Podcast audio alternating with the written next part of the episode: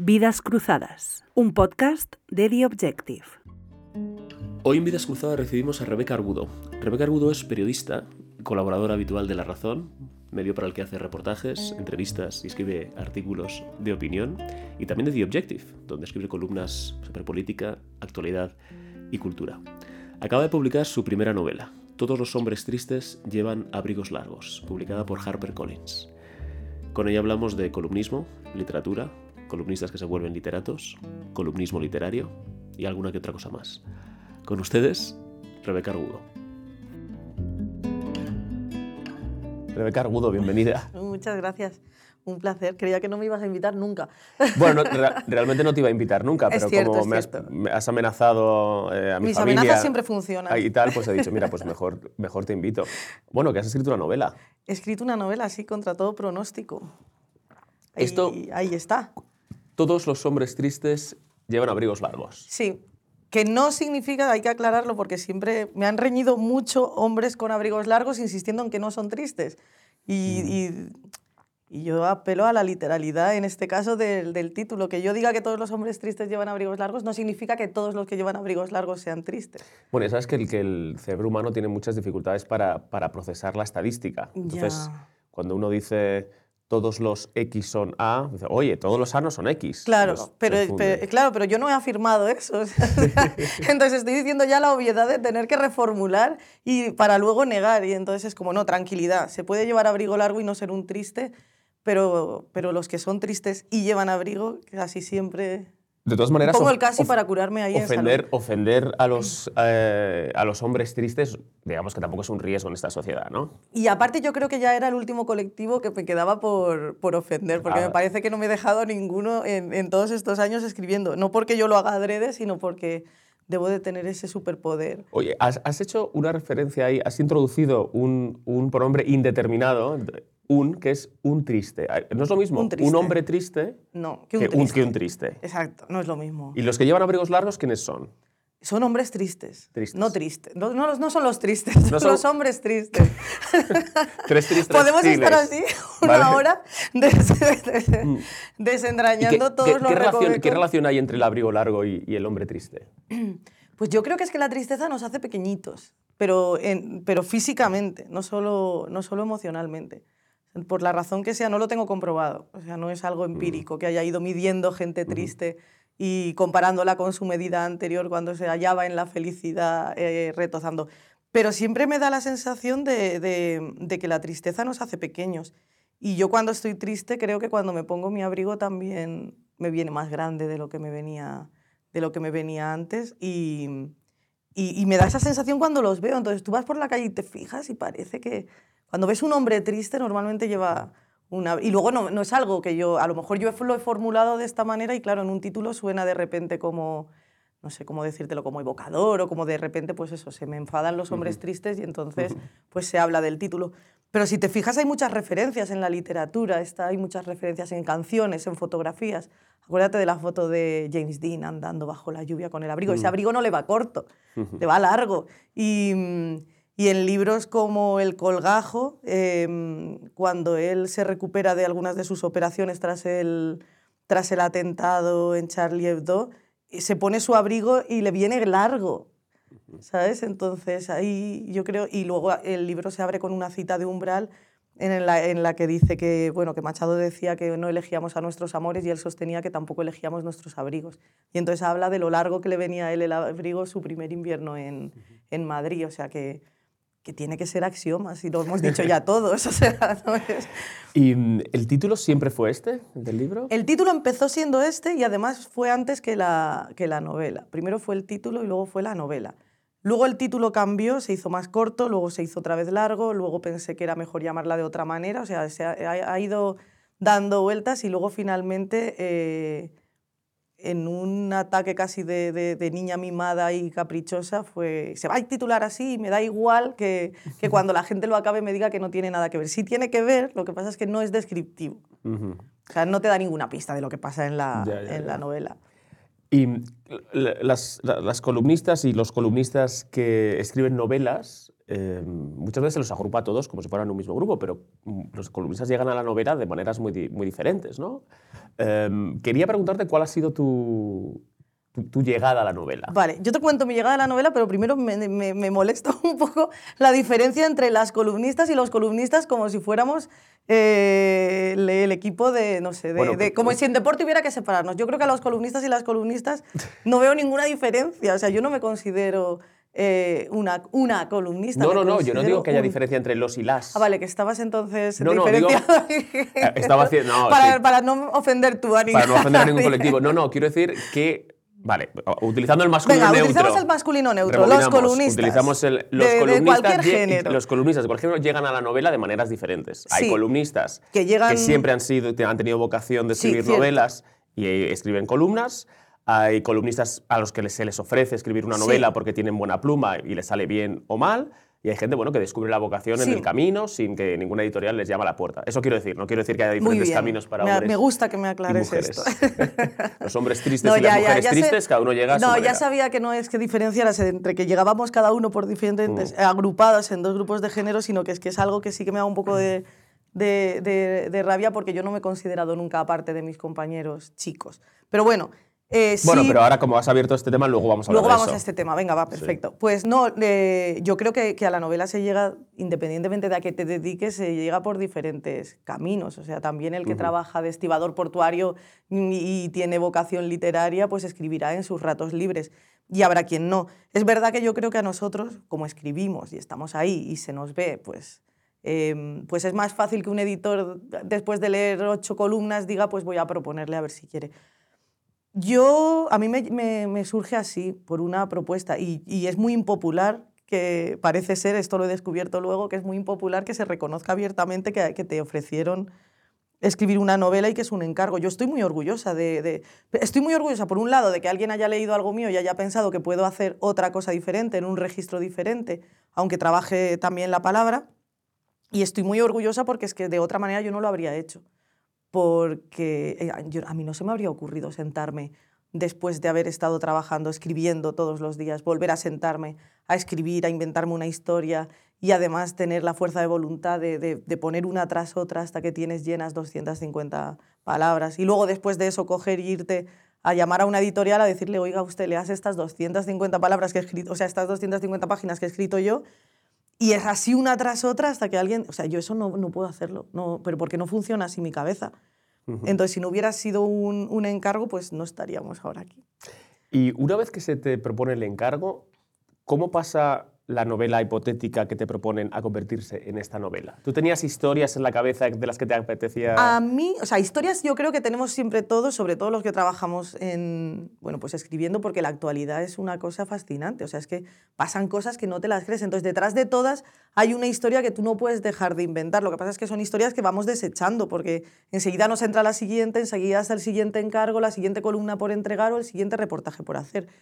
Yo gracias a esta profesión, que he podido hablar con mucha gente muy interesante y que he podido conocer a gente eh, con historias flipantes o con mentes privilegiadas, yo es que las historias me atropellan constantemente. O sea, que historias había, pero historias que van eh, poniéndose unas encima de las otras constantemente. Entonces, cuando me proponen escribir la novela, el primer impulso yo creo que irremediable es que, es decir, tengo que contar algo eh, extraordinario. Pero claro, la ficción es inabarcable, sobre todo para alguien que, que lo que está acostumbrado a trabajar es la realidad, creo, o me da esa sensación o esa ha sido mi experiencia. Entonces de pronto me di cuenta de que aunque la, la, herramienta que es la palabra era la misma, lo que es la materia prima, que sería la ficción, jo, es tan distinta a la realidad. Y entonces em, eh, me pareció inabarcable de pronto. Entonces tenía que inventarme una historia, tenía que ser asequible a mis limitaciones tenía que darle la vuelta a esas limitaciones mías para que en lugar de jugar a mi contra, jugaran a mi favor. Entonces me hice un poco de trampas al solitario y, y eso fue un poco también una lección de, de, humildad, de coger y parar y decir, ostras, vale, es tu primera experiencia en ficción, no vamos a hacer, no vamos a hacer el ridículo siendo, siendo cómodos y manteniéndonos en, en nuestra, en tierra firme, pero tampoco nos pasemos de idealistas y queramos de pronto eh, dar aquí el campanazo y... ¿Cuál dirías que ha sido, es decir, ¿qué, qué ventajas te ha dado tener tanta experiencia como columnista a la hora de escribir una novela y qué desventajas te ha presentado? Hombre, la ventaja que, que se ponen palabras una detrás de la otra con cierta gracia. Sabes, sabes abrir el Word. Sé- y todo exacto, sé abrir el programita y tal, sé qué palabra tengo que utilizar, tengo un vocabulario más o menos eh, amplio que me permite poder afinar lo que quiero decir. eh, Sabes trabajar con palabras. exacto, ahí esa, pa- esa parte la tenemos controlada. de- entonces, no me daba miedo no escribir bien. O sea, creo que soy capaz de cerrar las subordinadas, sé, pone- sé utilizar más o menos las, las palabras y decir lo que quiero decir. Entonces, esa parte no me daba demasiado miedo. Lo que me daba miedo era que, que, que eso, eh, contas, que la historia estuviese un poco eh, eh, en, el, en el interés, o sea, que, que cuando la lees, que al acabar el libro, quien lo pensara no dijese, me ha hecho perder el tiempo.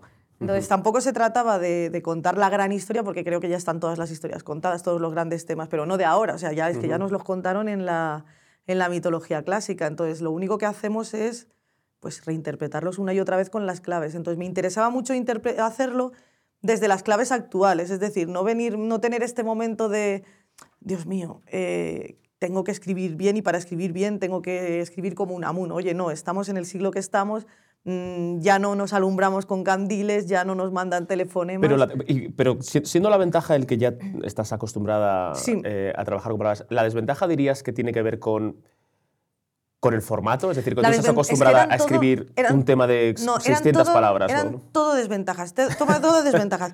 Porque, claro, yo estoy acostumbrada a escribir sobre la realidad. Sobre Mm. temas que, aunque los elija yo, me interesan y están ahí, y entonces es muy fácil recurrir a ellos. Los datos están ahí y, y los, y los trabajo fácilmente. Es un formato muy corto y al que estoy muy acostumbrada. O sea, yo sé decir cosas en 600 palabras o en 900. Pero de repente decirlas en 250 páginas, que yo esa historia te la podría haber contado en 600, en 600 palabras. Entonces, dilatar eso, extenderlo, pero no hacerlo con trabajo de aliño, sino que cada cosa dijera cosas pues, del personaje, de la historia, que fuera necesario, que no hubiese un relleno de, de- simplemente para, para esponjar aquello, eso era una desventaja. Era una desventaja que yo el feedback lo tengo rapidísimo.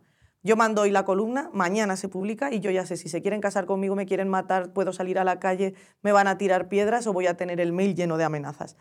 Entonces, el hecho de que el plazo, en lugar de hoy para mañana, fuera de aquí a año y medio, que el, que to- entonces todo eso, todo, todo, todo eran desventajas. Estaba insegura porque no sabía si lo que había escrito eh, estaba bien, estaba bien recibido, quiero decir.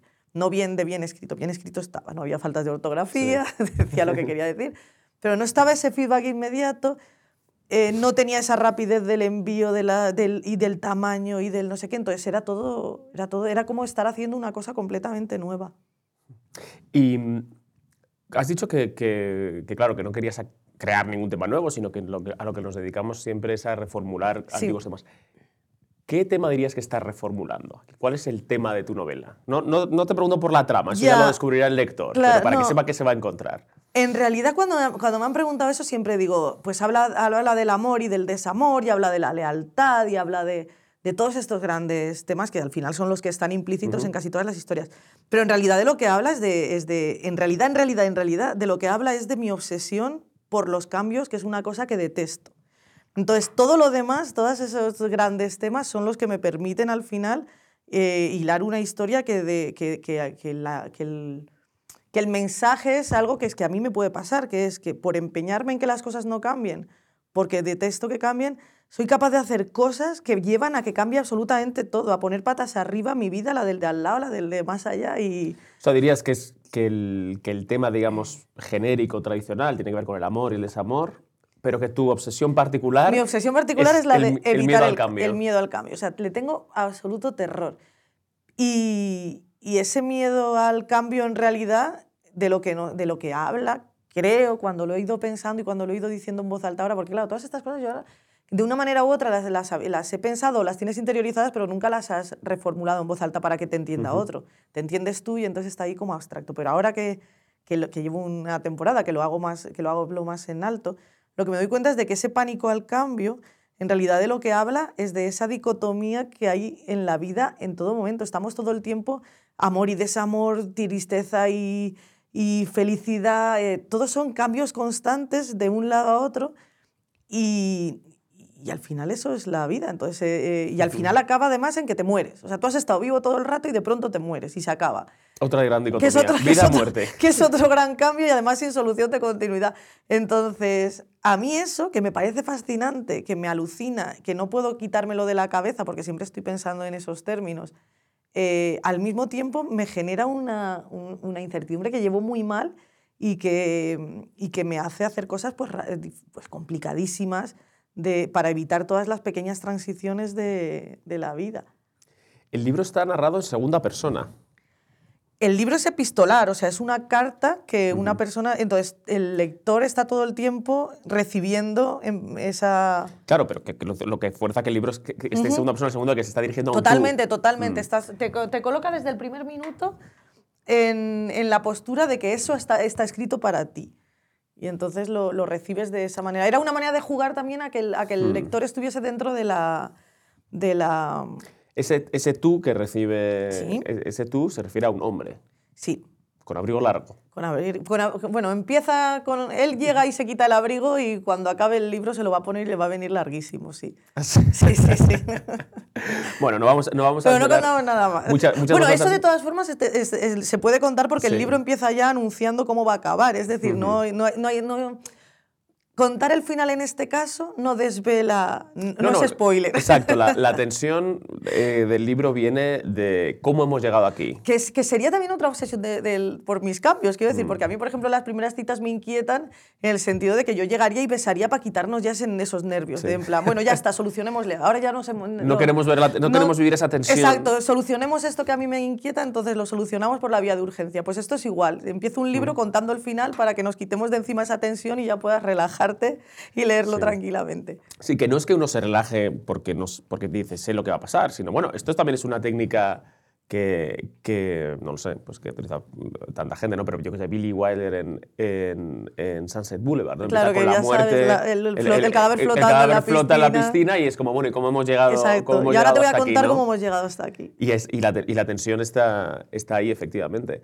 Em, ¿Y siempre supiste, cuando, desde que te lo propusieron, que ibas a escribir una novela que tenía que ver con el amor? O sea, que sea un poco el tema que, te- que querías tratar.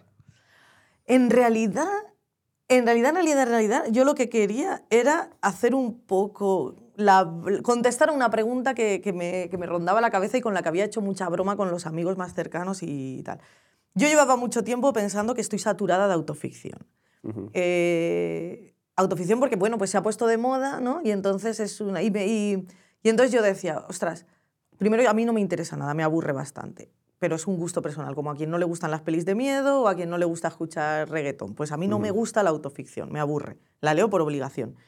Entonces yo pensé, y además pensaba, ostras, es que la autoficción, ¿cuánta ficción admite hasta que deja de ser autoficción? Porque si yo para mí que es como si te hicieras la foto saliendo guapa y descartaras todas las malas, ¿no? Y entonces, pero, pero sin llegar a ser... Decía, ostras, ¿cuánta ficción puedes estar llegando hasta que al final ya es, es mm, ya te, no, te has salido del género? Entonces dije, bueno, pues vamos a jugar con esa idea y con esa idea empecé a jugar. Entonces, eh, lo del amor es tangencial como lo son las emociones. Quiero decir, yo no tenía un especial interés por hablar de, de emociones, pero era la manera que tenía de poder eh, armar la historia que quería armar con la estructura que quería, con la que quería hacerlo. ¿Y estás satisfecha con el resultado? A ver, estoy satisfecha. No lo he releído, también te lo digo. O sea, la, la última relectura que hice fue la última de corrección para ir a imprenta. Le di el ok contenta, esto lo puedo firmar, me gusta, no me voy a avergonzar de- del libro. No sé lo que pensaré dentro de dos años, o sea, porque yo leo, no he leído columnas de hace dos años porque no sé lo que me, me parecerían. Entonces, si una columna de hace dos años es probable que, que la escribiese de otra manera, que quitase frases, que cambiase comas de sitio que, o que la aligerase o vete tú a saber, pues supongo que dentro de dos años cuando lea esto. Pero ahora, en este momento, estoy contenta. Y, eso, y era una cosa que me preocupaba bastante. O sea, eh, era como, no, no quiero entregar una novela. De hecho, hice mis cálculos mentales y todo de, bueno, mm, si no consigo hacer algo que firmaría, mm, ¿a cuánto me sale devolver el adelanto? Al mes. Pero afortunadamente no hemos llegado a ese punto. O sea, estoy ¿Y contenta. tienes ganas de escribir otra? ¿Te ha Ten- abierto un poco la Sí, la verdad es que me ha dado ganas y de hecho ya le estoy dando una, o sea, le estoy dando vueltas a una historia que me viene y me va y me viene y me va y ya tengo pensada la, la estructura y todo, pero sería otro registro completamente diferente. Quiero decir, ahora ya, yo me lo tomo como, como casi como un juego, como si le hubiesen dado a un niño un montón de piezas de colores. Bueno, pues si con esta he montado una casita, pues ahora me apetece montar otra cosa diferente, no sé, un hangar de aviones o una cabañita, no sé lo que será, pero estoy pensando en otra cosa. O sea, esta ha sido eh, un poco una gamberrada que me han permitido hacer en HarperCollins y que, y que estoy muy contenta porque me lo he pasado pipa. Em, quienes lean a, Rebeca Argudo en La Razón, en, The Objective, em, claro, saben eh, cuando van a tus columnas que se van a encontrar pues, tus análisis, pero siempre con un sentido del humor eh, muy característico. ¿Este sentido del humor está también en la novela? Está en la novela. Bueno, es que, es que me sale casi sin pensarlo. No es, no es que yo piense aquí voy a meter la, la, pildorita de humor, ahora toca hacer una coñita. No, es que incluso en mi vida, eh, o sea, pues, el humor está siempre presente, no lo puedo evitar. Supongo que es mi, mi válvula de escape para, para, pues, para llevar bien según qué situaciones o para descargar según qué tensiones. Habrá otros que lo harán de otra manera. Yo, sin pensarlo y sin hacerlo conscientemente, es el sentido del humor. Y me encanta tener cerca gente que tiene sentido del humor. Es una cosa. Solo yo creo que me he cruzado con dos personas sin sentido del humor y me resultó una experiencia eh, abrumadora. Era, quería salir de allí como fuera. ¿no? Y dijiste, aquí está tu abrigo largo, ¿no? Claro, fue como aquí tiene aquí el abrigo, aquí la puerta. Sí, sí. encantada. Entonces, a mí me gusta, o sea, no puedo evitarlo. Incluso cuando escribo escribo en serio muchas veces. Bueno, la mayoría de las veces escribo en serio, siempre escribo en serio. Sí, decir, se toman hay temas en los que obviamente no, no puedes hacer humor, pero es que a ti no te sale. No hay manera de hacerlo. Pero precisamente porque existen esos temas, que no hay manera de tomarse eh, en broma, creo que todos los demás estamos obligados a tomárnoslo en, lo más a la, ligera que podamos, porque es que hay otros que irremediablemente hay que tomárselo Bueno, y sobre todo cuando escribe de política, ¿no? El, humor es una manera de, de sacarle la lengua al poder. ¿no? Bueno, y, que, y, que, y, que, con sentido del humor y, y en formato eso, en formato pues broma, sátira, tal, podemos llegar a decir cosas que en serio serían muy duras de decir. O sea, yo he dicho cosas con una imagen un poco humorística, construyendo una, o con una referencia medio popo tal, que si la, eh, si la formulara literal, pues sería para, bueno, para que me denunciaran, vamos. Entonces es también una técnica para poder decir cosas que... Te, lo preguntaba porque hay, hay columnistas, eh, y no solo columnistas, es decir, hay personas que se dedican a, principalmente a algo y que escriben una novela y que lo que quieren es distanciarse mucho de su otro yo. ¿No? Es decir, el mm. que, eh, pues no sé, hace, hace películas eh, thrillers y escribe una novela, pues de repente va a escribir a lo mejor una historia de aventuras, una historia romántica, porque quiere distanciarse. Entonces, me interesaba saber si tú has tenido una labor de, no, yo tengo esta personalidad como autora y no me quiero distanciar de quien. Yo, me, he hecho yo me he hecho trampas. En esta novela me he hecho trampas, primero por esas carencias de, de, es una primera novela, yo no había escrito nunca ficción y sé cuáles eran mis limitaciones, entonces esas limitaciones tenía que darles la vuelta y convertirlas en que fuesen mi punto fuerte, en realidad. Entonces, eh, sí que eh, he cogido cosas que son mías para, el para la protagonista, pero que son cosas que son irrelevantes, son pequeñas verdades que me servían para anclar los pies y no, perder de, no perderme de vista. Entonces ella es periodista y está escribiendo un libro y le gustan las botas de agua como a mí, le gustan las manoplas y le gusta, yo qué sé, pues mm, tomar cervezas con los amigos. Entonces, esa, esas cuatro, cinco, seis verdades que son irrelevantes para la trama, porque todo lo que pasa después le podría pasar a una abogada que odiase la lluvia y que bebiese tila. O le podría pasar a un señor de Murcia, un economista, que, que yo que sé, que detesta a los pelirrojos. O sea, eran unas características eh, que me servían para dibujar al personaje, pero sobre todo para anclarlo y para que yo no perdiera en ningún momento de vista quién era. Porque si me inventaba un personaje absolutamente ajeno a mí, me iba a resultar muy difícil mantener esa voz porque era mi primer ejercicio de, de fabulación. Entonces, aunque me hice esas trampas de que hubiese pequeñas verdades, eh, la historia está construida de grandes mentiras. Y, eso también me lo autoimpuse. Me dije, a ver, Rebeca, si vas a hacer ficción, vas a hacer ficción. Y entonces, eh, para eso tenía que ser todo una gran mentira. Antes eh, eh, te, has, te, has, enfadado mucho. No me he enfadado hablado... mucho. No me he enfadado porque mucho. pensabas que estaba haciendo una, una distinción, una distinción entre, entre, entre columnistas hombres y columnistas mujeres. Sí. ¿Esto por qué te ha hecho, te ha hecho saltar? ¿Crees que se tiende a, a hacer excesiva distinción en este caso? No, no, solo en términos de columnismo, sino... A mí, en, o sea, a mí me molesta que ocurra porque yo no, no tengo una visión de mí... Para empezar, a mí me cuesta mucho verme a mí misma como columnista, porque yo que soy lectora de periódicos tengo mis columnistas, ¿no? Mis columnistas de cabecera, y los admiro. Afortunadamente muchos de ellos son amigos míos y les quiero mucho, entonces... Eh, eh, no es una admiración uh -huh. en la distancia, pero sí es una admiración profesional que los coloca en un punto en el que a mí me cuesta mucho todavía eh, verme, porque a mí me cuesta mucho verme desde fuera. Eh, pero bueno, superado eso de sí, Rebeca, tienes una columna, escribes, en, escribes columnas, la gente lee tus columnas y te pagan por escribir columnas, pues técnicamente sí, soy uh -huh. columnista, aunque a mí me cueste tanto, sí, pero vamos, me cuesta en el columnismo y me cuesta en todo. Entonces, pero ese es, es problema mío, más de corporativismo que de, que de, que de complejo de de impostor. Síndrome del impostor. Que sí. no lo tengo, o sea, no mm. lo tengo. Yo creo que escribo bien y si no, no estaría aquí y punto. O sea, no me voy a andar con falsas uh -huh. modestias. O sea, que no es eso, es otra cosa. Es una cuestión de que me cuesta ponerme bajo un epígrafe.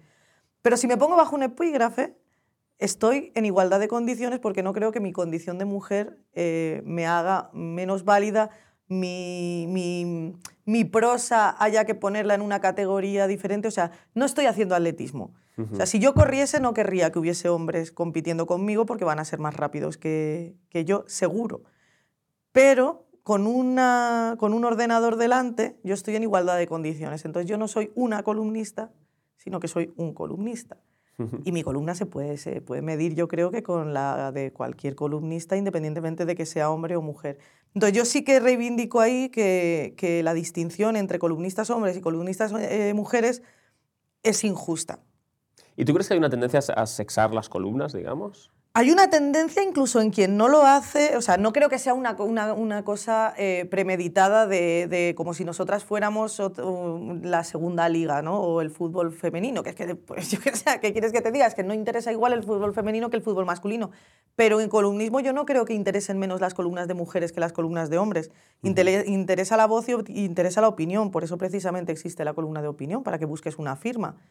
Yo me, y yo encima es que me he sentido siempre muy respetada y muy querida por mis compañeros. A mí nunca me han tratado mis compañeros como, como, si, fue, como si no me, me, hablase con ellos de, de, igual a igual. Entonces, como nunca me he encontrado con eso, como nunca me han dado tampoco más facilidades que a ellos, pero tampoco más dificultades, eh, yo me considero un columnista más.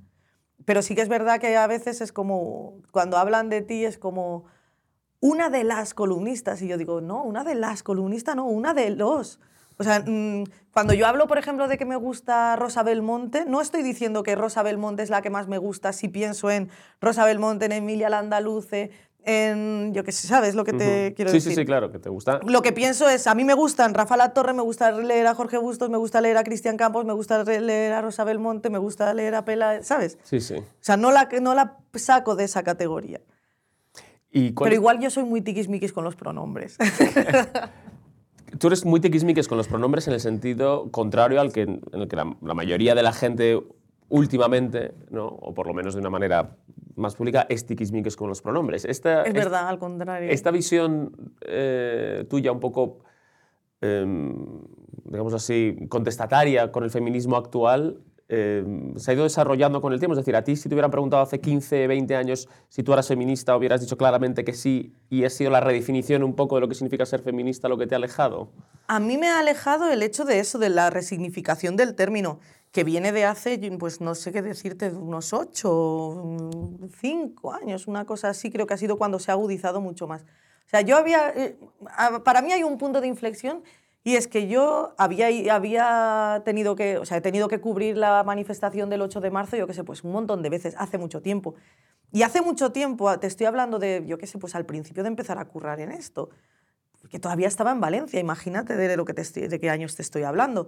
Tú ibas a la manifestación del 8 de marzo y era una cosa festiva donde había, estaban tus amigos, estaban tus amigas, se, se estaba celebrando que la mujer había conquistado o sea, porque se conquistó y lo conquistó el movimiento feminista, pero sí que había conquistado eh, algunos pues, espacios públicos, había conquistado, eh, había paliado algunas diferencias que había, o sea que la sociedad, la sociedad, todos nosotros, habíamos madurado, habíamos conseguido eh, arreglar unas, unas diferencias que estaban ahí pues, por, por, por circunstancias y las habíamos detectado y, y, las estábamos arreglando, estábamos en ese proceso.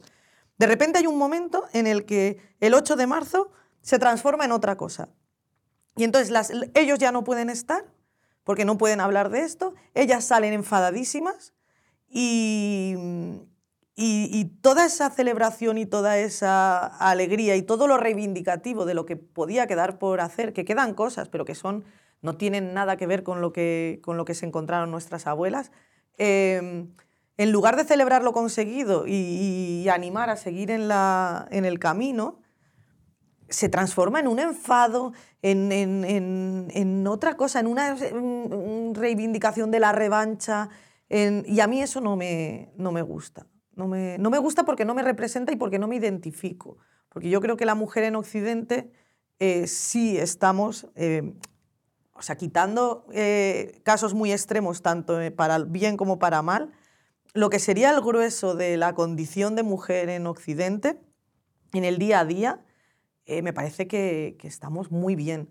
O sea, que no tenemos mm, grandes quejas y que las luchas que quedan, que serían para mí la conciliación, por ejemplo, o, ser justos con las mujeres que, nos preceden y que sí que necesitan apoyo, por ejemplo, las viudas, a mí me parece que ahí sí que habría una labor por hacer, porque son mujeres que no tuvieron las, las, las mm, pues a lo mejor las ventajas o las facilidades que hemos tenido nosotras y las tenemos abandonadas.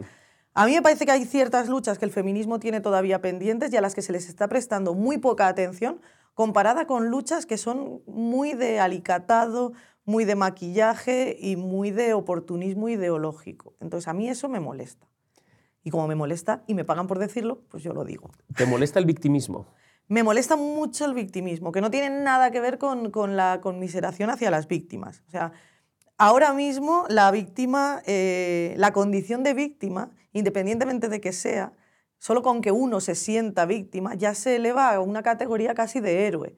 De héroe y de mérito, que es una cosa absurdísima, porque, porque además a ti víctima, que tú te sientas víctima no es un mérito tuyo, te lo, te lo provoca otro fuera. Pero lo convertimos en una especie de mérito y de heroísmo. Y a mí eso me parece peligroso, pero me parece peligroso hacia, hacia el conjunto de la sociedad pero me parece muy peligroso también hacia la propia víctima o victimista, dependiendo de lo que, de lo que sea. En términos em, de estilo, publicaste hace, hace unos meses una columna en la que criticabas el, el columnismo literario. Em, esto me interesa además porque hemos empezado hablando de una cita de Umbral, que es la que, que es la que abre tu libro, que Umbral, digamos, que sería el, eh, el epítome del columnismo literario. Sí, que eso también eh, me meto con el columnismo literario y abro el libro con una cita del de, gran columnista literario. Bueno, abres una novela, ¿no? Entonces, bueno, pues, ahí estaba justificado, es verdad, eh, lo he hecho bien. Entonces, ¿cuál es el, ¿qué problema tienes, cuál es tu tesis sobre, sobre esto? A ver, en, la, en realidad la columna esa, que surge casi como, como una coña, eh, yo lo que decía, o, la tesis que, que, que sostenía, era que, el, columnismo literario no es una cuestión de mera voluntad. O sea, el columnista no puede llegar y sentarse y decir voy a hacer una columna literaria. Porque para que sea literaria tiene que, tiene que ser otro ojo el que te lo diga. Igual que tú no mm. haces arte porque tengas un trozo de barro y te sientes en el suelo y digas voy a hacer arte. Oye, lo puedes intentar, puedes poner toda tu voluntad, todo tu talento incluso, pero a lo mejor lo que te sale es un churro. ¿Sabes? O sea, y aunque tú creas que lo que acabas de hacer es arte, tiene que haber otra mirada que diga que eso que acabas de hacer no es un churro ni una mierda, pinchar un palo, sino una obra de arte. Entonces yo reivindicaba que el columnismo literario, por un lado, que el columnismo literario no es una cuestión de mera voluntad, entonces basta ya de columnistas que se sientan a hacer columnismo literario, y luego reivindicaba que el columnismo al final está amparado bajo, el, bajo eso que es la prensa, puesto que está en la prensa escrita y yo voy a leer una, columna, hazme, hazme un ejercicio de estilo, pero no pierdas de vista la, actualidad. O sea, no, no caigas en eso de, lo autorreferencial y de que tu columna al final sea la palmadita brutalista a tu amiguito fulanito o a tu amigo, me, o que sea un, algo que solo vais a entender tú y tu camarilla o que sea simplemente ese ejercicio vacío y autocomplaciente de, de, de, pues eso, de, de, que- bien escribo cuando me asomo de mi ventana y veo el atardecer. Oye, que me da igual, que he abierto un periódico, que si me quieres hablar de- del atardecer y de lo bonito que es, yo que sé, Cuenca, pues escribe, no sé, un relato corto sobre Cuenca y yo iré y compraré tu relato, eh, tu relato preciosista sobre Cuenca. Pero si hablo el periódico, quiero que la columna, de una manera o de otra, me hable de actualidad, aunque sea simplemente como percha para hablarme de, un- de otros temas que te preocupen, o me cuentes una anécdota más o menos. a- Me da igual el sentido, pero en algún momento la actualidad tiene que estar para mí presente. Bueno, Umbral, precisamente, por ponerme ya pedantísima y seguir tirando de columnistas literarios, pero, pero estar atizándoles, Umbral decía que la, que la columna literaria debía de tener en la justa medida eso, el análisis, el estilo y la, y la información, porque, porque si no se te desarma y se te convierte en otra cosa. Y el problema precisamente ahora yo creo es ese, que con tanta opinión como tenemos, en realidad hay muy poca opinión, porque lo que hay es mucho ejercicio de estilo, hay mucho análisis, hay mucha información, pero columna, columna de opinión en puridad, que contenga las tres cosas y las contenga en un tamaño exacto y, y en el equilibrio exacto, ese, ese pequeño milagro, hay muchas menos. Sea, yo tengo clarísimo, por ejemplo, la- la- mi- mi- si un día hubiese alguien que se vuelve tan loco que dice, Rebeca, vas a ser jefa de opinión y tuviera o no estuviese vendida a servidumbres, que son las que tienen los pobres eh, jefes de opinión, que los admiro a todos, porque, porque eso, sí que, eso sí que es un trabajazo. Pero si de repente existiera el periódico ideal donde te dicen, venga, va, tienes toda esta pasta, elija a quien quieras, puedes fichar a quien quieras y formar tu equipo, el mío sería los, los que están haciendo estos pequeños milagros ahora mismo en, en prensa. Que sería no escribir más de X y tener estos tres ingredientes. ¿no? Exacto, sí. Creo que hasta les haría una, una pequeña prueba. Bueno, no porque sé qué nombres son, quiero decir, si es que podría llevármelos de cabeza y no tendría que hacerles ninguna prueba porque es que lo están demostrando continuamente que, que son capaces de generar esas pequeñas pildoritas porque que son como un pequeño, pues eso, una- un pequeño artefacto maravilloso. Y sin embargo tienes que, que- que- que quitar un montón de paja de todo eso otro, que a mí me parecería muy bien que se hiciera bajo otro epígrafe. Y volvemos a lo mismo, que a lo mejor soy una tiquismiquis con donde colocamos las cosas. Bueno, pero hay, hay una, hay una idea en lo que se siente que es la de pensar en el lector. ¿no? O sea, ¿tú Mm, crees que a lo mejor el columnismo, y, y seguramente todos los que en nuestra pequeña medida eh, escribimos tengamos algo de culpa, tiene un, punto muy, muy autorreferencial? Bueno, es normal, primero porque lo que nos están pidiendo precisamente es que hagamos opinión. Quiero decir, no nos están diciendo, ah, están quienes hacen la información, están los que hacen los reportajes, está el que hace el- una entrevista, está el que te... Y a nosotros lo que nos están pidiendo es opina. ¿no? Entonces tenemos que ser autorreferenciales por narices porque es que si nos alejamos del yo hemos perdido ya la voz, que es precisamente el, el- el valor que se supone que, que- que- que avala nuestra firma. Entonces a mí que seamos autorreferenciales me parece muy bien. Lo que pasa es que dentro de esa autorreferencialidad yo lo que busco en ti es que me cuentes qué opinas de determinado tema o, que me- o que a partir de determinado tema me des tu visión sobre otro gran tema o sobre otra gran reflexión o que me, o que me regales una idea. Pero si lo que tengo que leer es, pues yo qué sé, es lo contento que estás porque has sido padre, yo qué sé, pues manda una newsletter a todos tus colegas, pero no me hagas a mí perder un rato hasta que llego al segundo párrafo y digo, esto paso de seguir leyendo. ¿Qué lleva una persona? Porque claro, a ver, eh, también el problema es que no todo el mundo es umbral. Es decir, umbral te puede escribir una columna seguramente sobre cómo ha comprado una barra de pan Claro. y uno lo agradece eh, porque es un ejercicio de estilo. Bueno, yo no se lo agradecería. Yo le diría, es- muy bien, Umbral, escríbeme un libro sobre comprar pan, pero no me lo metas en el periódico. Pero es verdad que se le podría pagar a Umbral para que escribiera todos los días de cómo Tiene- tiene, much- muchísimas columnas umbral en las que Total, no toca total, la, la- total. la actualidad, pero, pero claro, es umbral. Es decir, te Se puede, lo puede hacer, te permitir. te puede hacer un, un- un ejercicio de estilo que es, que, es un, que es un goce estético. Bueno, y Javois te hace una diciendo que ha dejado de estar en WhatsApp. Y te hace una columna... Claro, sí, Quiero decir efectivamente. que es que hay luego quien, después de una trayectoria y- y de pero todavía eso tiene más, tiene más reflexión de actualidad. Es decir, no solamente es, no es, no es, Sí, no es es un cierto, cuadro. sí. Pero, pero sí, eh, eh, efectivamente, te puede escribir algo con, con, que con calidad literaria, con humor, que el humor es parte de la calidad literaria, por supuesto, y tal. Pero ¿qué lleva a una persona, dirías tú, a, a sobreestimar sus capacidades? Es decir, pues yo voy a hablar de eh, pues, eh, que me he comprado un perrito Y voy, a escribir, emocionado. y voy a escribir una, columna sobre que me he comprado un perrito. Claro, ahí, si no eres umbral eh, o si no eres Javois, que eres capaz a lo mejor de tener una tesis mm, sobre, eso, ¿qué te lleva a hacer eso, dirías tú? Pues yo creo que te lleva, a ver, obviamente estoy elucubrando, quiero Sí, decir. claro, claro. Pero yo, Para yo creo estamos. que te lleva el ansia literaria. O sea, que, que el ansia literaria y una especie de, de querer elevar el género de, de la columna, como si el género de la colum- del columnismo hubiese que elevarlo a otra cosa y entonces le ponemos detrás el literario y entonces yo no hablo de esa vulgaridad que es la, que es la actualidad, que es para, para, no sé, pues para los que se entretienen con tal, porque yo estoy a otras cosas. Entonces yo creo que hay un poco de ansia literaria. Y entonces yo en eso eh, estoy bastante de acuerdo con lo que decía Arcadi de, de que estamos convirtiendo el periodismo, o se ha convertido ya, no lo sé, en una especie de furgón en el que van a recalar lo- los fracasados en otras disciplinas.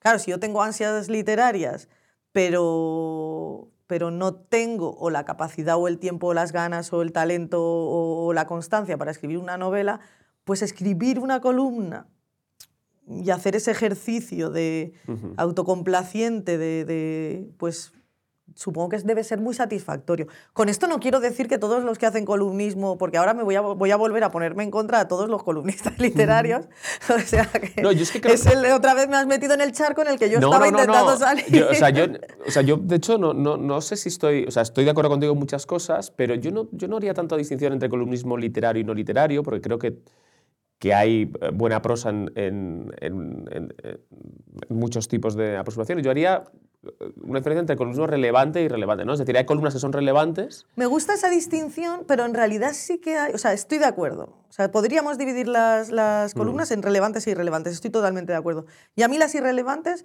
llegan a ponerme de bastante mal humor. O sea, Mm. es verdad, porque, porque tengo la sensación de, de, de- de, joder, yo no tengo por qué leer esto, ¿por qué me llega a mí esto? No, y sobre todo porque no te. No, no, No me interpela, Sí, o sea, me deja no te interpela y no, aprende uno. Y no saco ninguna sí. Mm. conclusión de ahí, porque, si, porque lo que tú decías, yo creo que, que de Umbral o Javois o de otros columnistas sí. que hacen, sacas una idea, o sacas Mm. un destello, o sacas un brillo, o sacas... eh, Bueno, o simplemente un goce durante Sí, o los te lo has cinco minutos en los que no lee la columna, pues lo has disfrutado. Exacto, entonces quizás sí que existe. Yo sí que creo que hay una, di- una diferencia entre columnismo literario y el columnismo, no sé cómo lo llamaría, columnismo a secas, sin, sin no necesita tener apellido.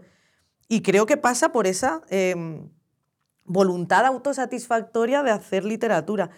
Porque, porque el resto, yo creo que, que- que, o sea, yo no sé, un columnista por narices tiene que escribir bien, es que si no, no está ahí, está haciendo otra cosa. Y si eres además columnista, hay un estilo. O sea, yo, a mí me das columnas tapándome el nombre y yo soy capaz de colocarte cada una de ellas, de los grandes. O sea, hay otros que, que la, la llevaría irrelevante, ¿no? Directamente estarían los grandes nombres y luego me llevaría... Pero ah, eh, hay un estilo, o sea, sí tenemos grandes columnistas y, y, y columnistas que hablan de actualidad y que lo hacen. Y entonces yo no veo esa dif- la diferencia del columnismo literario, para mí pasa por esa voluntad porque para que sea realmente literario es fundamental que esté esa otra mirada. Y yo creo que esa otra mirada además necesita tiempo. Porque mm, si pasado mañana una columna que está muy bien escrita deja de ser interesante o entendible porque se ha desligado completamente, bueno, pues no es literario, era columna, ha cumplido su función y no pasa absolutamente nada, está fenomenal. Con la fotografía pasaba lo mismo, el fotoperiodismo tiene aquella gran frase de, de tu mejor foto de hoy envolverá al pescado de mañana. Pues muy bien, si es que es nuestro trabajo, yo no tengo ningún problema con, con que sea algo efímero como una pompita de jabón, me parece fantástico. Otro género periodístico que estás cultivando ahora es, es el de... Lo estoy haciendo. Lo estás haciendo. El de mm, cronista de parlamentaria. Bueno, he empezado es que el Parlamento, mis el- el, primeros- Parlamento se está, está, está un poco rezagado, ¿no? Va un poco, vamos un poco, o sea, en realidad hay una voluntad, ¿no? Como Sí. en el columnismo literario, pero parece que el resto no, no se anima a la legislatura a arrancar. pero he hecho ahí mis pinitos, me lo he pasado pipa, o sea, me parece una cosa divertidísima. Me... ¿Y esto en qué consiste? Es decir, esto consiste en que tú te plantas en el Congreso de los Diputados los plantas- días de sesión de control. Claro. Y te sientas ahí arriba en la, en la tribuna de, de periodistas y, y estás mirando, es como ir al teatro. O sea, es una cosa divertidísima. Y no sé, o sea, en principio consiste en eso. A lo mejor me estoy perdiendo grandes claves y mis compañeros, pero es que yo soy muy nueva, yo he ido cuatro veces, creo, cinco. Y, mi, y mis compañeros llevan pues un montón de tiempo, entonces Bueno, ¿y, yo qué, estoy qué te, y qué te aprendiendo. parecen los, los diputados de cerca? ¿Hay alguno que te haya parecido más, más guapo, más guapa de lo que, de lo que pensabas? A ver, ¿Menos, más simpático? a mí me llamó mucho... Cuéntanos un mucho- poco los chismes. Los lo chismes, los importante. chismes de fuera, que, que a mí es lo que más me divierte, o sea, a mí me divierte, me lo, me- me- yo voy como si fuera al teatro y voy como un niño pequeño, encantadísima de la vida. Entonces yo llego allí, me siento y las cosas, bueno, pues me llamaran la atención mucho, pues Irene Montero y, y, Ione Belarra, que, que parecen dos adolescentes enfadadas siempre y, es- y como que han llegado allí y tienen que estar, pero ellas ahí no querían ir y es el peor día de su vida y entonces se pasan todo el rato con el, con el móvil. Eso me parece esa ¿Con el actitud. móvil? Sí, eso me parece una actitud eh, graciosísima, porque es que me las podría imaginar con 17 años o 16 enfurruñadas en su habitación en la misma actitud. Entonces, ese, esa imagen como de tardo adolescente, displicente y, y- y como que no tiene nada que aprender de toda esta gente. Nosotros ya sabemos de qué va la vida, pero nos estáis haciendo hacer, perder el tiempo. Me parece muy interesante. Luego me hace mucha gracia Yolanda Díaz, que siempre cada día lleva, tiene un libro encima de, la, de su... ¿Ah, de sí? su- sí. Y entonces yo digo, ostras, qué capacidad, ¿no? O sea, porque yo, no, yo que tengo que leer libros por, por curro y, y no salgo a uno al día, no me da tiempo.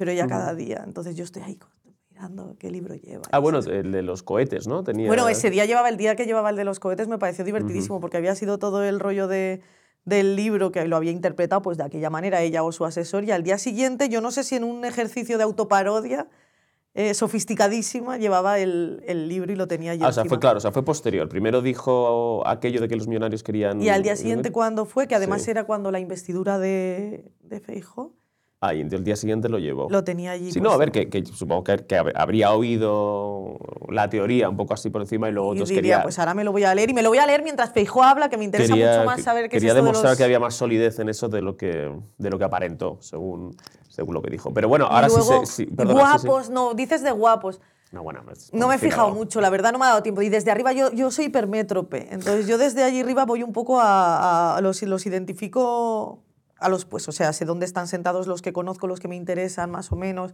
Si de repente hay alguien, yo les pondría un código de, de- un código QR en el hombro o en algún sitio para que nosotros ¿este con el es? móvil pudiésemos ir mirando quiénes son o que nos dieran un, un- un mapita como los de las grandes superficies, ¿no? Porque muchas veces es como, ostras, hace alguien algo, ves algo. El otro día por ejemplo, había uno hablando, o sea, mientras se estaba desarrollando la sesión, pues había alguien, un señor, lo único que es es que iba vestido de blanco, que era, que era que te- de mediana edad, pero no, no- al final no, conseguí saber de qué grupo, hablando a gritos por el móvil, pero a gritos, sin- ni siquiera se había levantado y se había apartado un poco. O sea, pero una conversación que si prestabas un poco de atención desde arriba la estabas oyendo.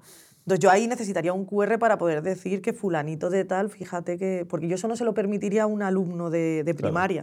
Esa va a ser mi siguiente pregunta, es decir, apartando ahora la parte de la, esta parte un poco así de la frivolidad. Que a mí la parte de la frivolidad es la que me chifla. o Sí, sea sí, por que- eso empezó por ahí, aparte así te, te aflojo un poco. Eh, ¿Te ha sorprendido positivamente o negativamente el Congreso de los Diputados en tanto a la institucionalidad, eh, que respeto? Es decir, uno, se- uno, se- uno entra ahí eh, a cubrirlo y se siente... O al contrario, ve, a- ve a este tipo de parece- personajes hablando a no. gritos. Y, Yo los veo, los veo y, y, o sea, yo he llegado y digo, ostras, es increíble que tenga más, más saber estar, más respeto por donde está y, y se encuentre más en su sitio. El Ujier, y no lo digo despectivamente, al contrario, lo digo elevando el papel del Ujier, que la presidenta del, del Congreso, o sea, la presidenta iba que parecía un- un- el último día de, de la investidura de Feijó, cuando se hizo la votación, iba vestida que es que parecía que se iba directamente que a Magaluf a tomarse el gin tonic de las 7. Entonces, a mí esas cosas me llaman mucho la atención. Que el Ujier vaya perfectamente vestido con el uniforme, esté siempre, sea educadísimo, mm, atento, esté en su sitio durante todo el tiempo, sepa cuál es el papel que ocupa, dónde se encuentra, quién ha estado debajo de, de ese techo antes que él.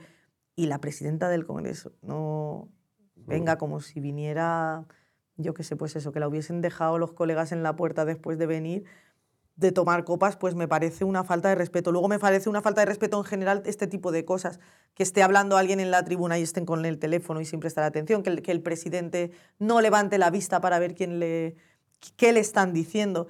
que, que no contesten a lo que se les dice, o sea, que se convierta al final la sesión en un intercambio de monólogos ya preparados que vienen de casa y que no haya esa, ese... ese... O sea, no hay parlamentarismo. No hay, me da la sensación de que no lo hay. Por ejemplo, cuando la moción de censura de Tamames, Ujú. que lo, que lo llamaron la, la o sea, fallida, y para mí no fue fallida porque para mí fue una lección de lo que se podía hacer allí. Porque él habló, habló muy bien, con mucha educación, contestó a lo que se le dijo, a lo que se le dijo. O sea, no contestó con un papel de, de- de réplica que vengo preparado de casa, contestó, estuvo, tuvo su- sus momentos graciosos porque hizo algún, alguna coñita muy fina. eh, un señor mayor y cuando acaba hubo una serie de parlamentarios que sí, de diputados que sí que fueron a saludarle, pero otros se fueron. A un señor que ha estado allí y que, y que sabes que muy probablemente no va a volver, porque por la edad que tiene, mm, dos cálculos básicos, O matemáticos. sea, digamos que, porque claro, hay muchas de estas cosas que los que lo hemos oído por la televisión o por, eh, o por, o por otros medios de comunicación, pues veíamos, uy, aquí esto... Pero uno, pero uno, uno siempre tiene la esperanza de, bueno, a lo mejor lo que pasa es que en el, tele- en el telediario han sacado pues estas dos chispas para que quieren que los partidos que se viralicen y tal. No, pero me, me confirmas No, que el no, a mí, propio la sensación que me, a mí la sensación que me... Coincide con lo que vemos No, los no, demás. Lo que me da es que aún sale menos de lo que debería. O sea, quiero decir, o sea, hay cosas que son realmente escandalosas. Pues eso, de, desde estar hablando con el móvil a gritos sin moverte de ahí, a que esté hablando alguien en la tribuna, te esté hablando a ti y, estén con el móvil o con no sé qué, a chismecitos y risas y cositas así. Que es algo que ya te digo que yo creo que no permitiría ni en una clase de primaria. Entonces, que lo estén haciendo los que nos representan, ostras, da que pensar. ¿Tienes ganas de volver? Yo vuelvo en cuanto... A mí es que, a mí es que este trabajo me divierte y me gusta y me parece... eh, entonces yo voy a todo lo que me, me- me lo paso pipa. Y aparte, te, ya te digo, me gustaría que arrancara ya, por favor, porque es que es un, un rollo ya estar aquí que todavía no, no sabemos para qué lado vamos. Y entonces, una vez que arranque la, la La legislatura, legislatura. si es que arranca, como, como es previsible, estarás viniendo a Madrid todas las semanas. Sí, sí, porque voy a hacer la crónica parlamentaria para, para La Razón. Sí, así Bueno, que... porque para el que, bueno, pues el que te siga lo sabrá, pero. Rebeca Argudo tiene la suerte de no vivir en Madrid, Sí, sino de vivir en, en en- Mallorca y bueno, pero estoy tanto por aquí que ya no vivo, ya creo que vivo en los aviones. Que esa es otra, que te decía que odio los cambios y me paso la vida en un cambio continuo, subida en un, en un avión. Bueno, pues esperamos verte, verte por Nos aquí. veremos por aquí. Vamos a cerrar con la pregunta habitual, que es pedirte que nos recomiendes a alguien para, para invitar aquí. Pues fíjate, yo te voy a recomendar que, que... Estaba entre dos y al final me voy a decantar por uno. Yo quiero que invites a Cristian Campos. Y te voy a decir por qué. Porque después de que hayamos tenido la conversación sobre el columnismo literario y yo haya vuelto a pisar ese charco y me haya vuelto a meter en ese jaleo y... ¿Quieres un compañero de Quiero charco? al único, el único compañero de armas que tengo, porque es el único co- que, que abiertamente eh, ha defendido conmigo lo de, lo de contra el columnismo literario. O sea Cristian Campos, jefe de opinión del español. Jefe de opinión del español, un tío, un tío fantástico y además uno de, mi, de los que te decía antes que son capaces de hacer ese milagrito que es la, la columna de, de opinión. Perfecto, pues así lo haremos, Genial. seguiremos tu consejo. Por favor, voy a estar controlando. Lo sé, lo sé. Muchas gracias, Mil Rebeca. gracias.